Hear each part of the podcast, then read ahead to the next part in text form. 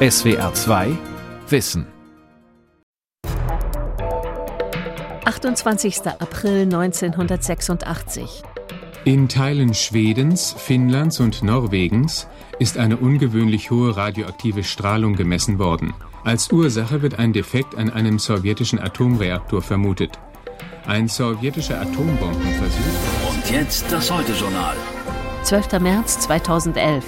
Die Welt blickt nach Japan auf die Explosion im Atomkraftwerk Fukushima. 11. August 2022.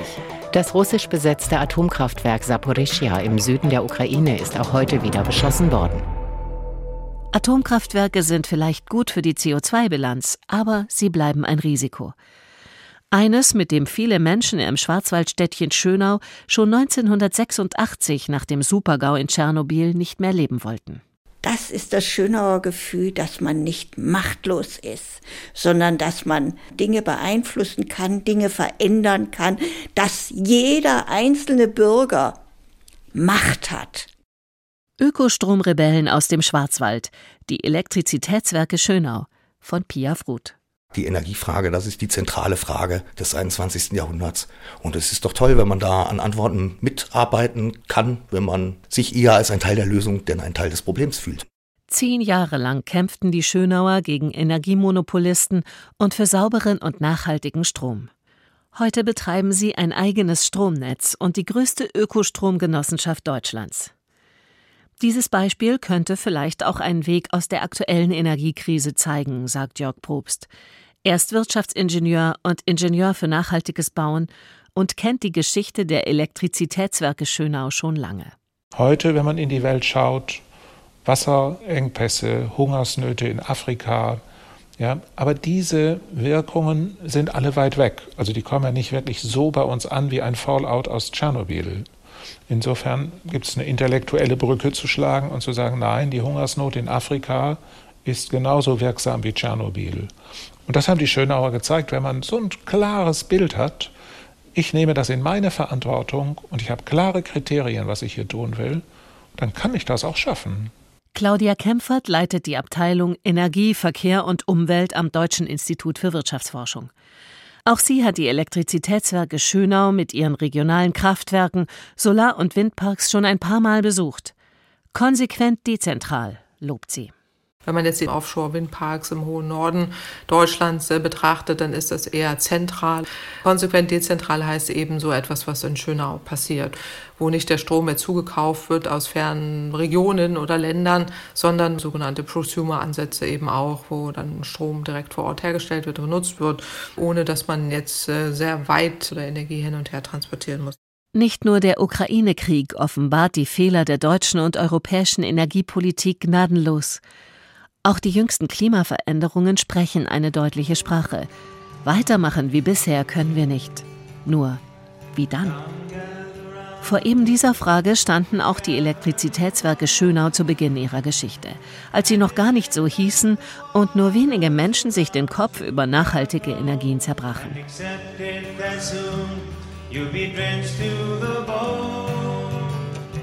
If your time als die Anti-Atomkraftbewegung in den 1970er Jahren in den USA ihren Anfang nimmt, ist die Gemeinde Schönau noch mit anderen Dingen beschäftigt.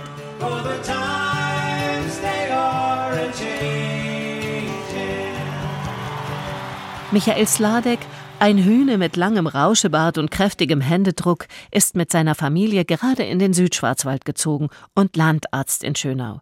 Seine Frau Ursula kümmert sich um die Kinder. Also ich muss gestehen, wir haben uns vor dem Gau von Tschernobyl nicht mit Atomenergie beschäftigt. Das ist ja eigentlich eine Schande, aber so war es halt. Und der Gau, ja, der schlug wie eine Bombe ein.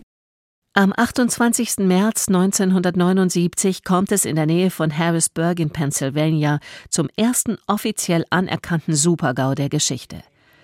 Im September 1979 findet im New Yorker Madison Square Garden das legendäre No Nukes Konzert statt.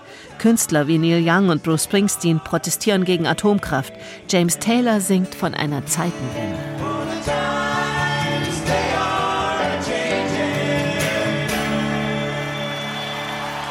Auch in Deutschland werden die Proteste lauter. Atomkraftgegnerinnen und Gegner besetzen Bauplätze für geplante AKWs. Es kommt zu Krawallen im norddeutschen Brockdorf, in Wiel am Oberrhein oder Fessenheim im Elsass. Die Angst vor einer nuklearen Katastrophe zieht sich durch alle Bevölkerungsschichten und erreicht auch die Gemeinde Schönau im Südschwarzwald, erinnert sich Sebastian Sladek, einer der Sladek-Söhne. Ich kann mich erinnern an eine Katastrophenschutzübung in der Schule. Wir waren in der dritten Klasse, wir mussten alle unter den Tisch sitzen und ich wusste damals schon, das wird nichts helfen. Hier ist das erste deutsche Fernsehen mit der Tagesschau. Am 26. April 1986 ist die Katastrophe da. Guten Abend, meine Damen und Herren. In dem sowjetischen Kernkraftwerk Tschernobyl ist es offenbar zu dem gefürchteten GAU gekommen, dem größten anzunehmenden Unfall. Wir haben fünf Kinder und die waren noch relativ klein, zumindest ein Teil von ihnen, als Tschernobyl passiert. Wir haben zum Beispiel einen riesen Sandkasten im Garten gehabt. Den haben wir den Sand entfernen lassen, den äh, Sandkasten abgebaut, weil das war ja dann auch im Holz drin. Ja, die Kinder waren unsere größte Sorge. Wenn die Kirchen gesagt hätten, jawohl, wir ächten Atomenergie zum Beispiel, dann hätte das auf die Politik einen ganz anderen Einfluss gehabt. Aber naja, nichts passierte. Und dann war uns irgendwann klar, wenn was geschehen soll, dann müssen wir das selber machen. Ärmel hochkrempeln und anfangen. Doch zunächst einmal liegt Ursula Sladek mit gebrochenem Bein zu Hause im Bett und verbietet ihren Kindern draußen zu spielen. Es wird ein Sommer der Becquerel-Tabellen und Geigerzähler. Sicherheitsbeamte vernichten tonnenweise Freilandgemüse, Beeren und Pilze sind stark verstrahlt. Im bayerischen Burglengenfeld protestieren auf dem Anti-Wahnsinns-Festival 100.000 Menschen gemeinsam mit Kultmusikern wie Wolf Mahn oder Rio Reiser gegen Atomkraft.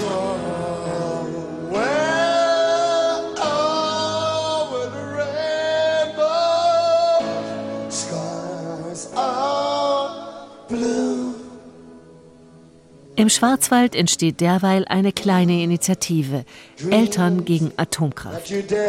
Ursula Sladek ist eine von sieben Schönauer Frauen und Männern, die sich im Forsthaus treffen, um politisch aktiv zu werden. Einer aus unserer Gruppe sagte, ich bin nicht gern gegen etwas. Ich bin lieber positiv und ich möchte mich für etwas engagieren und dieses Gegen gefällt mir nicht. Und dann haben wir zusammen überlegt und sind dann auf diesen neuen Namen gekommen, äh, der ausgedrückt hat, dass man für etwas ist.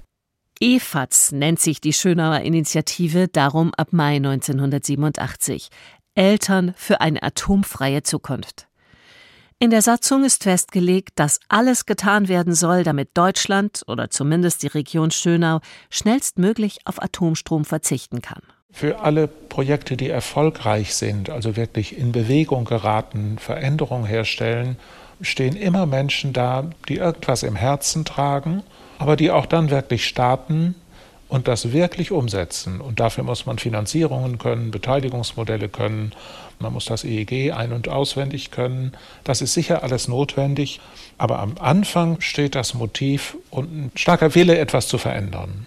Außer solch einem Motiv, findet die Energieökonomin Claudia Kempfert, würde auch das Schönauer Prinzip der aktuellen Klimadebatte guttun für etwas sein zu wollen, statt gegen alles. Es stört mich ungemein, dass es immer nur ein Kampf gegen etwas ist und es stört mich auch, dass wir in den Medien nie über Lösungen reden können. Es ist ja sogar auffällig, dass immer dann, wenn ich ansetzen will, sofort jeder Moderator, jede Moderatorin reingrischt, nein, Frau Kempfert, wir reden nicht über die Energiewende und das begreife ich einfach nicht.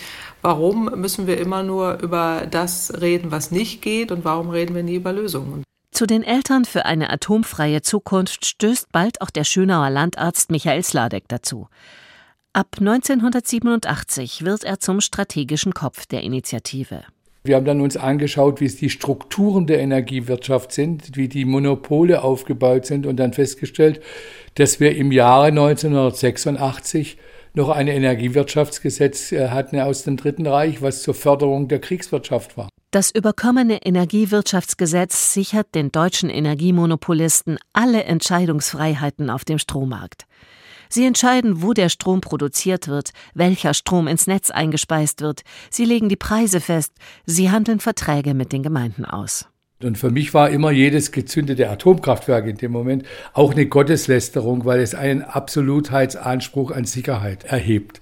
Und wir Menschen machen Fehler und dürfen, können auch Fehler machen, aber da haben wir einen göttlichen Anspruch, dass etwas absolut sicher sein soll. Und das ist unmöglich. Ein Atomausstieg und die Liberalisierung des Strommarktes sind für die Schönauer EFATs aber noch in weiter Ferne. Denn 1986 haben die zuständigen Kraftübertragungswerke Rheinfelden, kurz KWR, Atomstrom im Strommix und einen bombenfesten Konzessionsvertrag mit der Gemeinde Schönau. Wir haben dann gesagt, naja, letztendlich wird auch am häuslichen Herd entschieden, wie schnell der Ausstieg kommen kann. Und das ist ja jetzt gerade auch wieder ein ganz aktuelles Thema. Energiesparen. Also starten die Schönauer Eltern erst einmal damit.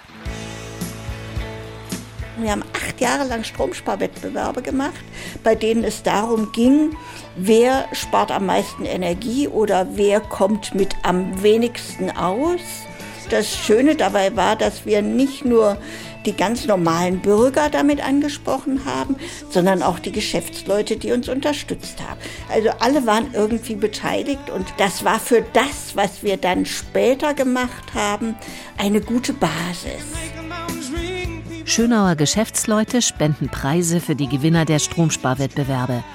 Andere verkaufen energiesparende Küchengeräte mit Rabatt.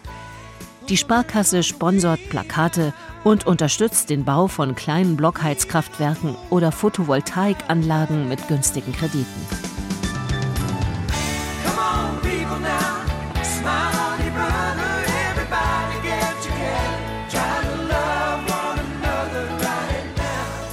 Und so sparen alle zusammen in Schönau etwa 20 Prozent Strom. Das sind 44.000 Kilowattstunden in nur einem Jahr. Zum Vergleich, mit einer Kilowattstunde Strom läuft heute eine Waschmaschine bei 60 Grad etwa eine Stunde lang. Durch den Stromsparwettbewerb habe ich persönlich auch viel gelernt, dass man das auch auf ein Drittel runterdrücken kann. Gell? Aber da gehört dann natürlich dazu, dass man auch um zwei, drei Grad die Temperaturen nach unten schreibt. Ursula Sladeks blaue Augen kneifen sich angriffslustig zusammen. Seit dem Krieg in der Ukraine haben sie und ihr Mann Michael die Heizung im Haus noch einmal gedrosselt. Aus Solidarität und um ein Zeichen zu setzen.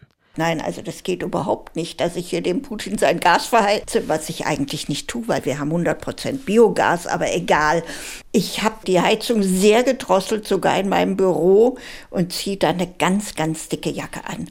Warm anziehen mussten sich die Schönauer Eltern auch im November 1990. Denn der Energieversorger der Gemeinde, der Stromkonzern KWR, hat kein Interesse am Stromsparen oder gar an einem Verzicht auf Atomstrom. Die haben bei den Stromsparwettbewerben gesagt, Strom sparen.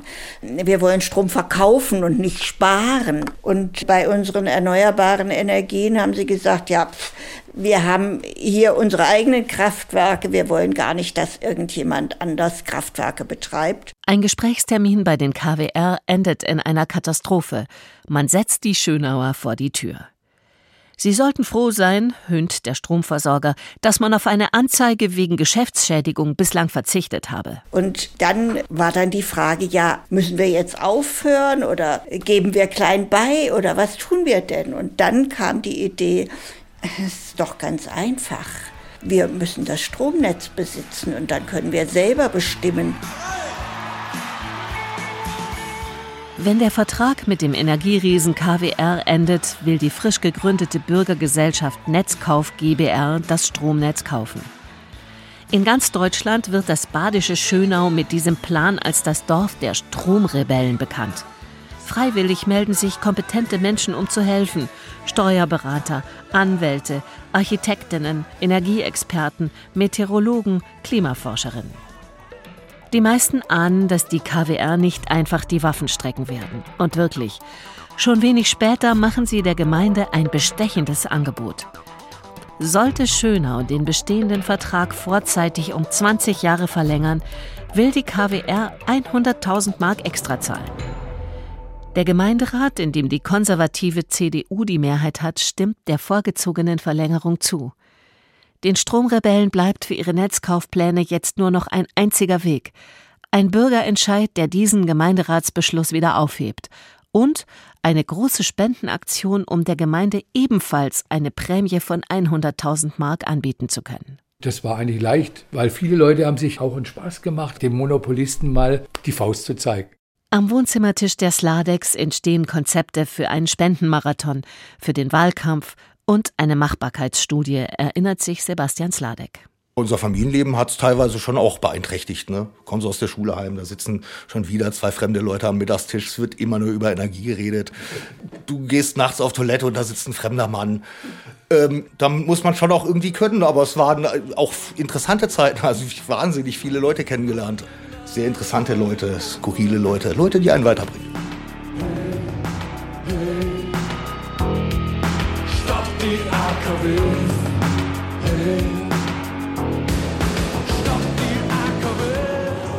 Für die Schönauer und ihre Unterstützer war damals sonnenklar, dass es regenerative Energien aus regionaler Wasser- und Windkraft braucht, Solarenergie, dezentrale Blockheizkraftwerke. Und Entscheidungsfreiheit, die endlich den Atomausstieg bringt, den der SPD-Fraktionsvorsitzende Hans-Jochen Vogel und der junge grüne Minister Joschka Fischer schon 1986 in einer Bundestagsdebatte gefordert haben.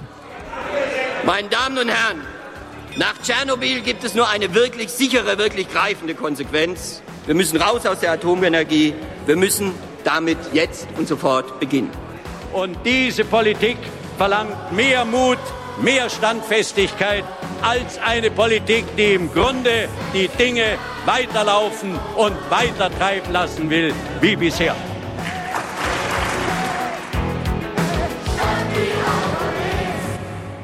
Ähnlich ist die Lage heute, findet Energieökonomin Claudia Kempfert. Ja, natürlich. Äh, die Antworten liegen ja auf äh, dem Tisch. Das ist eben eine Energiewende mit einer Vollversorgung aus erneuerbaren Energien, die uns unabhängig machen von fossilen Energieimporten, von Monopolisten, von auch schwierigen Autokraten in der Welt, sondern die vor Ort die Energie herstellen, damit äh, Partizipation stärken, Demokratie, letztendlich auch Freiheit und Frieden. Und dass das geht, zeigt Schönau sehr genau. Seit über 15 Jahren predige sie das schon, sagt Claudia Kempfert. Auch wenn sie, genau wie die Stromrebellen damals, oft fassungslos den Kopf schüttelt. Man kann es gar nicht trennen. Ähm, Demokratie, äh, Frieden, Freiheit, äh, Biodiversität, Artenschutz, Pandemie äh, und jetzt auch Energiekrise, alle hängen miteinander zusammen. Und deswegen, wenn wir es geschlossen angehen und damit die Energiewende umsetzen, lösen wir tatsächlich alle Krisen mit einem Schlag. Und deswegen ist es ja so unverständlich, warum man da so politisch auf der Bremse gestanden hat und das nicht will und nicht wollte. Jörg Probst nennt dieses Phänomen kognitive Dissonanz wenn Menschen etwas nicht tun, obwohl sie wissen, dass es eigentlich richtig wäre.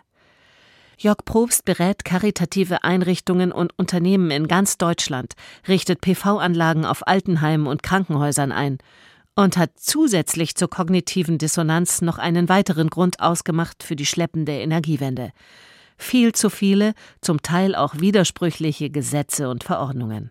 Ich bin seit 30 Jahren in diesem Beruf tätig und die juristischen Rahmenbedingungen sind so schwer, dass ich so eine recht einfache Aufgabe nur mit Unterstützung von einem der ganz wenigen kompetenten Rechtsanwaltskanzleien, in diesem Fall aus Berlin, lösen kann. Und da müssen wir uns aber immer wieder rantrauen und zu sagen, wir schütteln auch manche Formen ab. Ich bin ja hier in Nordrhein-Westfalen, ich wohne im Münsterland. Im Wirtschaftsministerium gibt es mittlerweile ein Referat für Entfesselung. Unglaubliches Wort, aber es gibt einen Referatsleiter für Entfesselung, der die Aufgabe hat, äh, uns alle zu entfesseln von den Gesetzen und Verordnungen. Das ist schon fast Kabarett. Aber tatsächlich ist es die Aufgabe. Wir müssen die regenerativen Energien ausbauen und dafür brauchen wir klare, einfache Strukturen und Regeln. Eine einfache juristische Grundlage für den Kauf des Stromnetzes hätten sich wohl auch die Schönauer Stromrebellinnen und Rebellen gewünscht. Den Bürgerentscheid gegen die Vertragsverlängerung mit den KWR gewinnen sie mit knapper Mehrheit. Auch die 100.000 Mark Prämie für die Gemeinde haben sie irgendwann beisammen. Im Januar 1994 gründen sie also ihr eigenes Unternehmen, die Elektrizitätswerke Schönau, mit denen sie am Ende des Jahres das Stromnetz kaufen wollen. Doch es kommt wieder einmal anders. Denn als der Gemeinderat die Konzession des Stromnetzes an die EWS beschließt, führt der Stromversorger KWR nun seinerseits einen Bürgerentscheid herbei. Wieder soll der Gemeinderatsbeschluss gekippt werden. Diesmal gegen die neuen Elektrizitätswerke Schönau. Es war durchaus zermürbend. Also ich erinnere mich, wie wir vor allem beim zweiten Bürgerentscheid oft nachts hier saßen, wirklich bis um eins, um zwei und morgens mussten ja die Kinder in die Schule. Da saß ich manchmal wirklich auf der Bettkante und, und hab geheult, so müde und kaputt war ich. Jetzt geht es um alles oder nichts. Die Stromrebellinnen und Rebellen spazieren im Dorf von Tür zu Tür und sprechen mit allen. Sie kochen Wahlkampfmarmelade, veranstalten Infoabende und Volksmusikkonzerte. Das Wichtigste ist, die Menschen in Schönau davon zu überzeugen, dass eine einfache Bürgerinitiative ohne offizielle fachliche Expertise in der Lage ist, die Energieversorgung der Gemeinde sicherzustellen, dass es in den Wohnungen künftig weder dunkel noch kalt sein wird. Und natürlich haben wir das als Kinder erlebt und ich habe das mehrfach erlebt, dass irgendwelche Männer auf der Straße zu mir sagen, äh, du sag mal, deinen Eltern haben sie auch ins Gehirn geschissen, dein Vater soll sich mal lieber um Medizin kümmern. Aber ich würde sagen, es hat uns alle fünf sehr streitbar gemacht. Im März 1996 stimmen die Menschen in Schönau mit einer knappen Mehrheit dafür, dass die Stromrebellinnen und Rebellen das Netz kaufen dürfen. Aber der Kampf gegen den bisherigen Energieversorger KWR ist damit noch nicht zu Ende, denn das Netz soll völlig überteuerte 8 Millionen Mark kosten. Es gibt Fragen, die sind grandios schwierig. Eine solche Frage war zum Beispiel, wir wollen das Stromnetz kaufen, gutes Motiv. Und das Beste ist, wir haben kein Geld. Und darauf haben die eine Antwort gefunden, weil sie das ausgehalten haben, dass es diese Frage gibt. Eine Taktik, die Ingenieur Jörg Probst für Beratungsgespräche mit Bedenkenträgern heute auch empfiehlt. Wenn man heute in einer Besprechung sitzt und sagt irgendwas zu irgendeiner Frage, wie, was weiß ich, finanzieren wir in einer sozialen Einrichtung die Photovoltaikanlage, um regenerative Energie hier reinzubringen? Dann ist sofort jemand in der Besprechung dabei und weiß eine Antwort. Ja, das wird nicht gehen, das wird statisch nicht gehen, das wird irgendwelche Brandschutzprobleme haben. Also noch bevor die Frage wirklich gestellt ist, weiß jemand was. Und es wäre so interessant zu sagen, ich stelle mal eine Frage und können wir mal eine Minute schweigen. Die Antworten, die dann kommen, sind völlig andere. Das Schweigen ist die größte Kraft. Und das schnelle Sprechen und der schnelle Widerspruch verhindert eigentlich, dass man in die Frage hineinleben kann. Und das hat die EWS gezeigt. Nach dem Schweigen kommen in Schönau die Ideen. Zum Beispiel, sie schreiben die bekanntesten Werbeagenturen Deutschlands an und bitten um eine kostenlose Spendenkampagne. Und tatsächlich, mehrere wollen mitmachen. Mithilfe der sogenannten Störfallkampagne ist das Geld für das Stromnetz bald zusammen. Ich bin ein Störfall. Ich kaufe das Stromnetz meiner Stadt, weil ich ohne Atomstrom leben will. Ich bin ein Störfall. Ich kaufe das Stromnetz meiner Stadt, weil ich ohne Atomstrom leben will. Helfen Sie mir. Vor jedem Problem steht eine bequeme Bank. Da kann man sich hinsetzen und sagen, bis hierhin bin ich gekommen und nicht weiter. Ja, das ist ein gemütlicher Ort. Da wird einem über den Kopf gestreichelt und alle sagen, ja, das stimmt auch, du hast dich sehr bemüht, aber da ging es nicht weiter. Da muss man sagen, nee, jedes Problem begrüßen wir und sagen, und ab dann geht es erst richtig los. Am 1. Juli 1997, nach mehr als zehn Jahren David gegen Goliath, kaufen die Stromrebellen ihr Stromnetz, das von nun an in Bürgerhand ist. Damit wäre die Geschichte der Elektrizitätswerke Schönau eigentlich ein hervorragender Anfang für eine Energiewende im großen Stil gewesen, findet Energieökonomin Claudia Kempfert heute. Wir hatten damals eine super Anfangszeit mit viel Bürgerenergie, mit viel erneuerbare Energien, mit ganz viel Unternehmen auch in diesem Land, Wind, Solar. Und es funktionierte. Und dann fing man an, das alles schrittweise abzubauen. Die Unternehmen sind weg, uns fehlen heute die Arbeitsplätze, uns fehlt jetzt an allen Ecken und Enden alles. Und wir sind im Würgegriff von Putin. Und das ist wirklich unvorstellbar, dass wir das wissentlich absichtlich gemacht haben. Die EWS haben auch diesen Dornröschenschlaf der Energiewende überstanden. Heute sind sie Deutschlands größte Ökostromgenossenschaft mit etwa 10.000 Mitgliedern und über 220.000 Kundinnen und Kunden, die hier Mitstreiter genannt werden. Mit der EWS sind wir heute bundesweiter Ökostromversorger geworden und es ist weiterhin eine sehr dynamische Branche und das heißt, es bleibt viel zu tun. Die EWS fördern mehr als 3000 Rebellenkraftwerke, zum Beispiel einen etwa 30 Kilometer entfernten Solarpark, der Strom für rund 1000 Haushalte liefert. Oder einen Windpark mit Strom für 11.000 Haushalte. Biogas stammt aus einer Papierfabrik und wird aus organischen Stoffen gewonnen, die beim Papierrecycling anfallen. Keine Massentierhaltung, keine Lebensmittel. Das ist Ehrensache, genauso wie mit allen Menschen im Dialog zu bleiben, auch wenn sie anderer Meinung sind. Man muss Menschen lieben, man muss wissen in seiner Vision, um was geht es eigentlich. Es geht natürlich um Natur im weitesten Sinne, es geht auch um Schutz von Arten und so, aber man braucht eine Empathie. Bestimmte Dinge muss man stehen lassen können, so schwer sein fällt. Das ist nun mal so. Ursula Sladek wurde mit dem Grünen Nobelpreis ausgezeichnet und hat mit Barack Obama im Weißen Haus gesprochen. Gemeinsam mit ihrem Mann Michael hat sie von Ministerpräsident Kretschmann den Verdienstorden des Landes bekommen, für die EWS etliche Reisen gemacht und unzählige Interviews gegeben, mit Windkraftgegnern diskutiert und Stromseminare organisiert. Als die Rente der Sladex nahte, war für die EWS daher guter Rat teuer. Die Suche nach Nachfolgern gestaltete sich sehr, sehr schwierig. Also da kamen junge Leute, die waren supermäßig ausgebildet, die hatten entsprechendes studiert. Aber wenn jemand dann von Menschenmaterial sprach, dann sind wir zurückgezuckt und haben gedacht, hm, das ist nichts für die EWS. Schließlich fiel die Wahl des Aufsichtsrats auf Sebastian Sladek, sein Bruder Alexander und Armin Kommender. Als dreiköpfiger Vorstand leiten sie heute die EWS. Wir haben so die letzten 20, 30 Jahre einen immer weiter eskalierenden Trip des Hedonismus und Individualismus. Jetzt müssen wir mal wieder zusammenkommen. Ähm, sag mal, da muss der Einzelne mal wieder mit seinen Interessen hinter den Interessen der Gesellschaft, der Gemeinschaft zurücktreten. Es wäre sogar schön, wir würden dahin kommen, dass einer nicht nur sagt, okay, ich akzeptiere ein Windrad in meiner Aussicht, sondern wenn er, das wäre das Sahnehäubchen, insgeheim sogar ein bisschen stolz wäre, dass er was für die Gemeinschaft tun kann. Dass mit der neuen Bundesregierung einiges vielleicht leichter wird, darauf hofft man in Schönau. Darauf hoffen auch Fachleute wie Claudia Kempfert und Jörg Probst, dass angesichts des bevorstehenden schwierigen Winters, der Diskussion um längere Laufzeiten für alte Kraftwerke, nicht die nächste Chance auf eine echte Energiewende verpasst wird.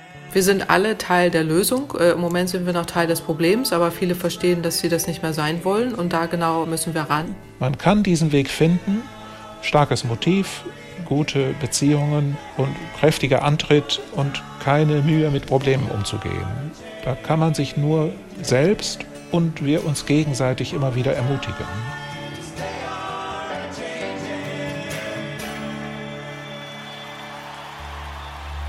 SWR 2 Wissen. Die Elektrizitätswerke Schönau. Autorin und Sprecherin Pia Froth. Redaktion Lukas Meyer-Blankenburg. SWR 2 Wissen. Manuskripte und weiterführende Informationen zu unserem Podcast und den einzelnen Folgen gibt es unter swr2wissen.de.